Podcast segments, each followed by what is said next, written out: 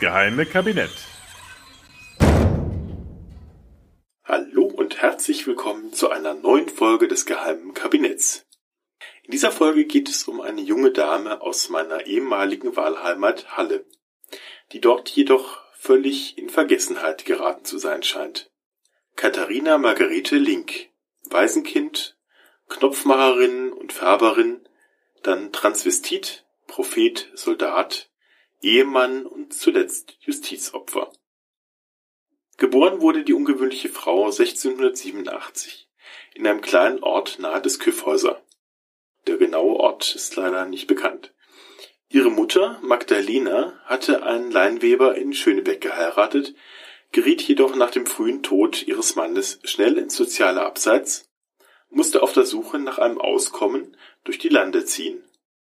Als Marketenderin im Tross eines Heeres wurde sie von einem unbekannten Soldaten schwanger und gebar am 15. Mai 1687 ein Mädchen, das sie am nächsten Tag auf den Namen Katharina Margareta taufen ließ.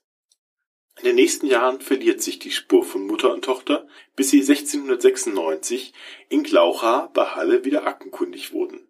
Glaucha war einmal eine blühende kleine Amtsstadt gewesen, bis der Dreißigjährige Krieg und mehrere Seuchenzüge das Städtchen entvölkerten und völlig verwahrlosen ließen. Ende des 17. Jahrhunderts wurden in 37 von 160 Häusern Gastwirtschaften mit Schnapsausschank betrieben. Vom benachbarten Halle kam man also zum Saufen nach Glaucha. Noch heute spricht man eher abfällig vom Glauchschen Adel, wenn man heruntergekommene Hallenser aus dieser Region meint. Der allgemeine Sündenpfuhl machte selbst vor der dortigen Kirche nicht Halt. 1691 wurde der Pfarrer festgenommen, weil er offenbar im Beichtstuhl sexuelle Dienstleistungen verlangt hatte. Der ihm auf die Stelle folgende Pfarrer August Hermann Franke wollte mit all dem reinen Tisch machen. Er gründete in seinem Pfarrhaus eine Armenschule und nahm Waisenkinder auf, die er in einem eigens angekauften Haus unterbrachte. Franke, der dem hallischen Pietismus seine Prägung mit seinem Schwerpunkt auf Sozialfürsorge und Schulunterricht geben sollte, baute in den kommenden Jahren das Waisenhaus geradezu einem regelrechten Schulkonzern aus. Bis heute bestehen die aus einer Vielzahl von Gebäuden bestehenden Frankischen Stiftungen als Einrichtung fort und soll auch in Kürze zum Weltkulturerbe werden, so alles glatt läuft. In diesem Waisenhaus jedenfalls fanden Mutter und Tochter Link Aufnahme und Mutter Link auch eine Anstellung als Wäscherin. Die Wanderjahre schienen damit vorüber. Die kleine Katharina Margarete bekam im Waisenhaus Unterkunft und Unterricht Sie erfuhr eine für die ärmere Bevölkerung der damaligen Zeit sehr ungewöhnliche, umfangreiche Bildung. Bis zu ihrem 14. Lebensjahr lebte Katharina in den Räumlichkeiten der Stiftung, ehe sie bei einem Knopfmacher und Cartoondrucker in Halle in die Lehre ging. Doch hier blieb sie nicht lange. Mit gerade einmal 15 Jahren, 1702 oder 1703, verließ sie Halle, um ins 55 Kilometer nördlich gelegene Kalbe zu ziehen. Dort legte sie erstmals Männerkleidung an.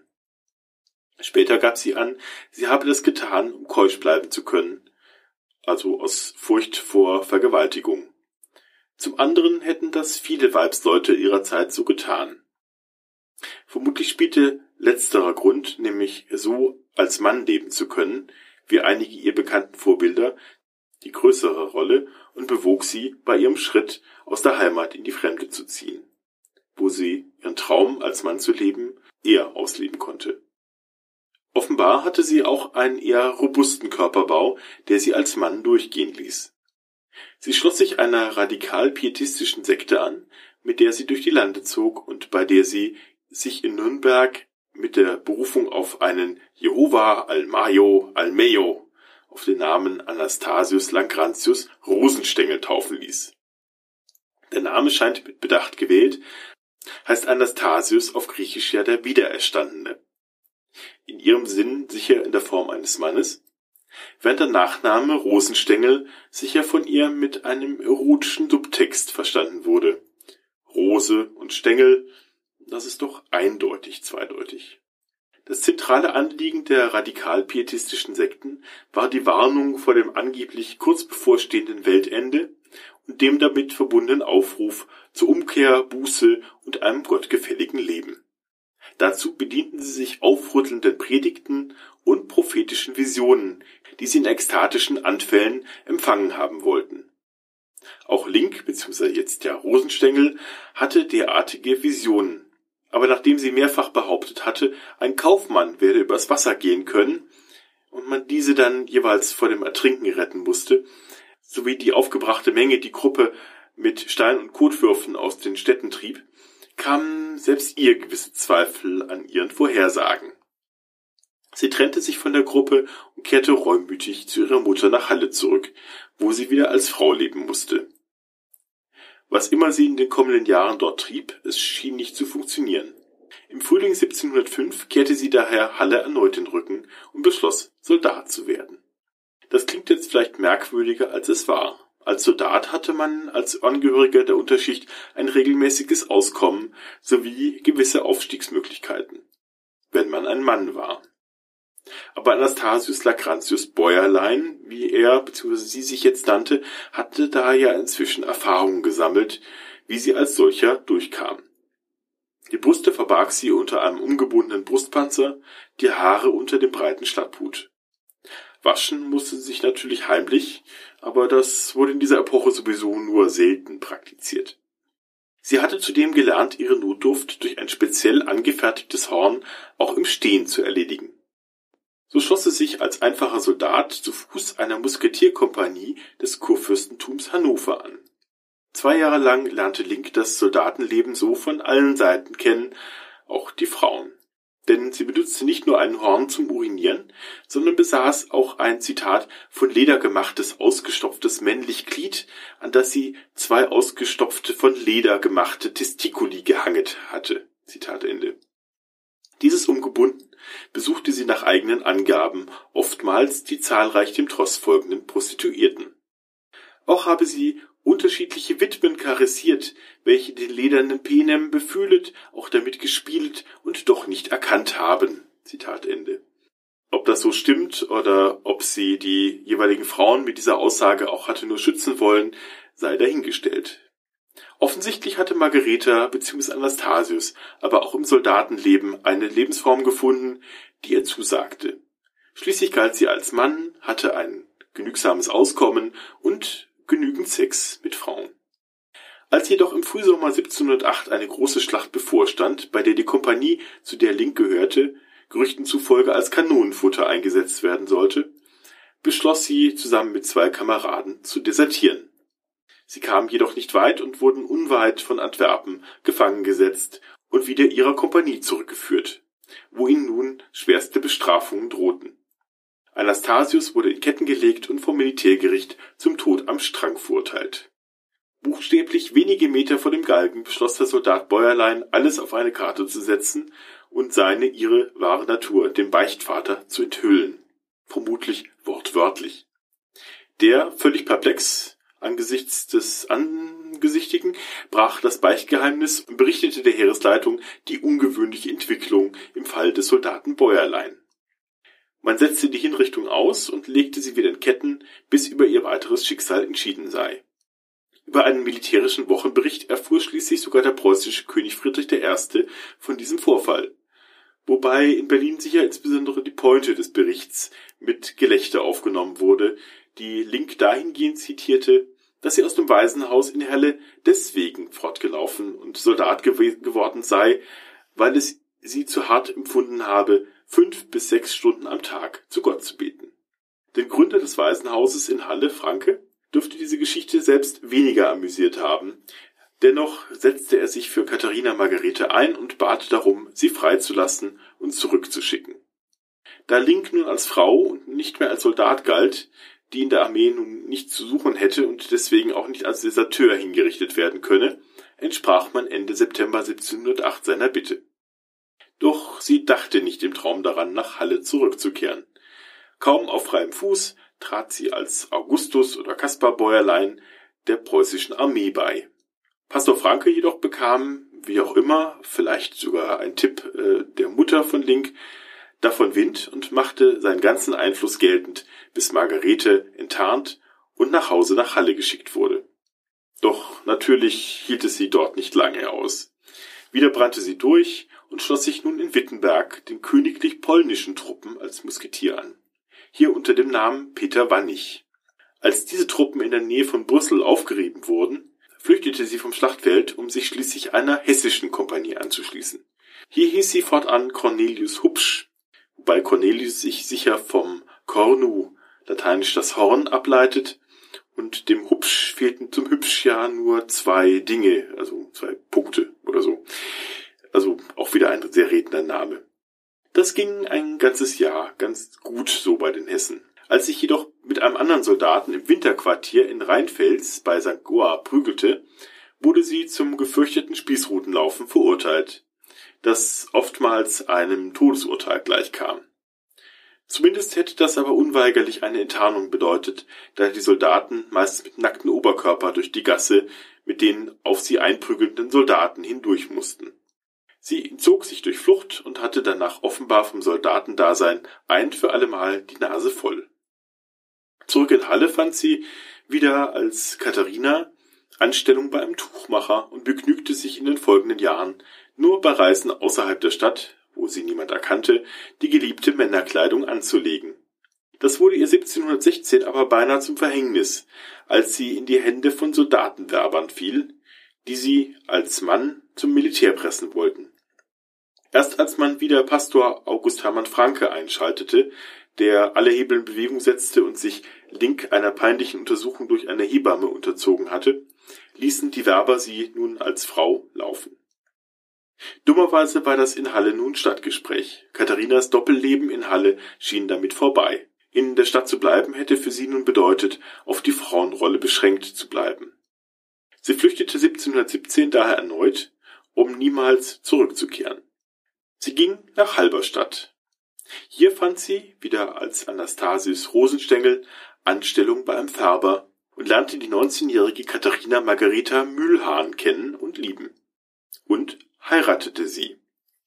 Die Gründe sind nur zu vermuten. Am wahrscheinlichsten ist, dass Link nun hoffte, als kirchlich sanktionierter Ehemann allen Zweifeln über ihre Identität als Mann erhaben zu sein.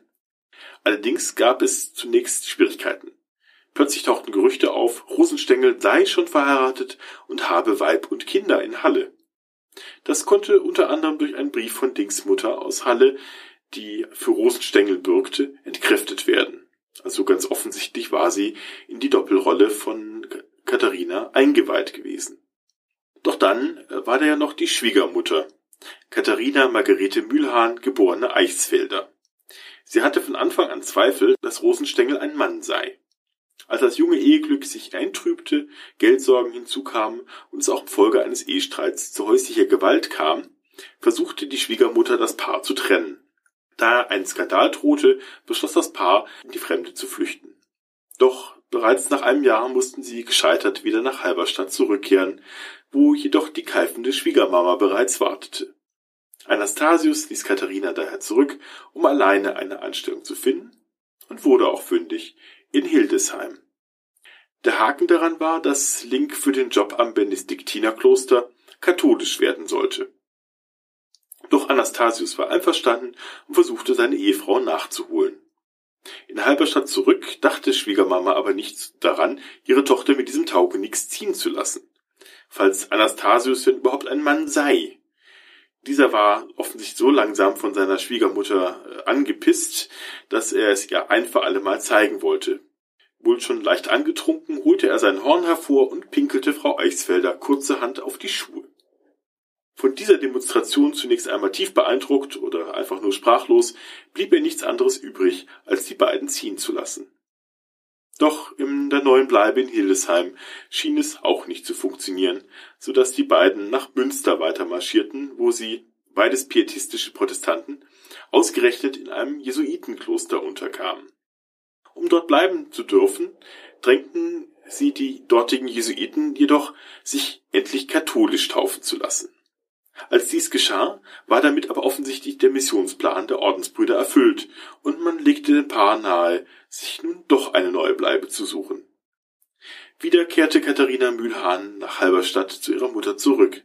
Anastasius versuchte sein Glück diesmal in Helmstedt. Hier fand er freundliche Aufnahme bei einem lutherischen Pastor, der ihn oder sie wieder einmal, diesmal lutherisch, taufte und Förderung und Anstellung versprach. Diesmal schien sich alles endgültig zum Guten zu wenden, und beglückt kehrte Link daher nach Halberstadt zurück, um seine Frau endgültig in eine bessere Zukunft zu holen. Doch da war ja noch Schwiegermama. Diese weigerte sich wieder einmal, ihre Tochter gehen zu lassen und verlangte nun endgültig einen Beweis für Links Männlichkeit. Diesmal hatte sie auch Verstärkung dabei. Sie überwältigten Link, fesselten sie an einen Stuhl, schlitzten ihre Hose auf und fanden das Pinkelhorn und den Liederdildo, den sie umgeschnallt hatte. Nach weiteren Prügeln übergab sie die Beweise und Link selbst der Justiz, dem Halberstädter Stadtgericht. Auch Katharina Mühlhahn wurde als Mittäterin verhaftet. Letztere präsentierte sich dem Gericht als einfältige Weibsperson, die nicht viel von der Anatomie des Mannes verstehe und im vollen Glauben gehandelt habe, einen Mann zu heiraten. Ob sie es wirklich nicht gewusst hatte, wenn man das lange intime Eheleben in Betracht zieht? Sie behauptete zumindest ihren Mann nie nackt gesehen zu haben und habe auch erst nach einem Jahr Ehe diese, Zitat, lederne Wurst entdeckt und danach nie wieder Sex mit ihm gehabt. Oder war es eine gezielte Verteidigungsstrategie? Katharina Link selbst gestand ihre Missetaten ein, Zitat, die sie reuten und für sie den Tod zehnmal verdient habe, Zitat Ende. Die Akten der Halberstädter Inquisition wurden zur Urteilsfindung nach Duisburg verschickt, denn man war sich ob des Todesurteils für Katharina nicht einig geworden. Schließlich gelangte der Fall vor den preußischen König Friedrich I., der schon damals die Geschichte mit der Soldatin mitbekommen hatte. Die Mitglieder seines Berliner Kriminalkollegiums zweifelten teilweise daran, ob der Fall überhaupt nach herkömmlichem Begriff der Sodomie zu urteilen sei ja, ob Frauen überhaupt sodomitisch handeln könnten, da es ja beispielsweise nicht zu einem Spermafluss komme. Dieser Austritt bzw. die Verschwendung des männlichen Spermas war in vielen anderen Sodomieprozessen zu einer geradezu lebensentscheidenden Frage geworden. Da es bei den beiden Frauen aber nicht dazu gekommen sein könne, sei für sie der Vorwurf der Sodomie gar nicht zutreffend. Man solle Link mit scharfen Stolpen schlagen, und, Zitat, nachmals zeitlebens in ein Zucht- oder Spinnhaus wohlbewahrlich bringen und darinnen zur Arbeit anhalten. Zitat Ende. Doch der König Friedrich I., bekannt für seine harten Urteile, auch bei geringsten Vergehen, man bedenke doch das Schicksal Hans Hermanns von Katte, dem Freund seines Sohnes und späteren Königs Friedrichs, dieser schloss sich der Empfehlung seines Geheimen Rats und Kronprinzen jedoch nicht an und änderte das milde Urteil in Hinrichtung mit dem Schwert. Katharina Mühlhahn hingegen bekam drei Jahre Zuchthaus. Katharina Margarete Link oder Anastasius Lancrantius Rosenstengel oder Peter Wannig oder Cornelius Hupsch wurden am Morgen des 7. oder 8. November, das Datum steht nicht genau fest, 1721 zum Richtblock am Halberstädter Fischmarkt geführt. Dort hieb ihr der Henker mit dem Schwert das Haupt von den Schultern. Ein christliches Begräbnis oder ein Grabstein wurde ihr bzw. ihm verwehrt. Stattdessen wurde ihr Leichnam am Halberstädter Galgenberg vom Henker verscharrt. Unter dem Traueintrag von Anastasius und Katharina setzte der Halberstädter Pfarrer, der die beiden zuvor verheiratet hatte, folgenden Passus. Notabene, dieser benannte Kerl ist ein recht gottloses Weibstück gewesen, so viele himmelschreiende Sünden und Sodomitereien begangen, davor sich auch die Heiden entsetzen mochten. Ihre begangenen Sünden müssen, unser Jugend kein Ärgernis zu geben, ganz geheim untersucht worden. Anno 1721 im Oktober wurde sie auf öffentlichem Markt dekoliert, dessen Weib sitzt noch gefangen neben all dem Geifer, der da drin steckt, ist auch noch das Datum verkehrt. Weder in Halberstadt noch in Halle erinnert heutzutage irgendetwas an die Geschichte dieser starken Frau, die doch eigentlich nur auf ihre Art leben wollte und dafür selbst große Schwierigkeiten in Kauf nahm. Sie war die letzte Frau auf europäischem Boden, die wegen sogenannter Unzucht zwischen Frauen hingerichtet wurde. Und sie wäre wohl immer noch vergessen, wenn sich nicht die Historikerin Angela Steidele der historischen Quellen angenommen und ihre Resultate in einem bemerkenswerten Buch veröffentlicht hätte. Dieses kann ich zur Lektüre nur empfehlen. Es lautet In Männerkleidern das verwegene Leben der Katharina Margarete Link alias Anastasius Lacrantius Rosenstengel, hingerichtet 1721. Köln-Weimar-Wien 2004. In Zeiten, in denen in Deutschland die gleichgeschlechtliche Ehe mittlerweile, zum Glück, zur Normalität zu werden beginnt, sollte man sich vor Augen führen, dass auch dies ein hart erkämpftes Menschenrecht ist und leider in vielen Ländern der Welt noch immer mit der Todesstrafe bedroht wird. Ich danke fürs Zuhören, bleibt mir gewogen, bis zum nächsten Sonntag, euer Butler.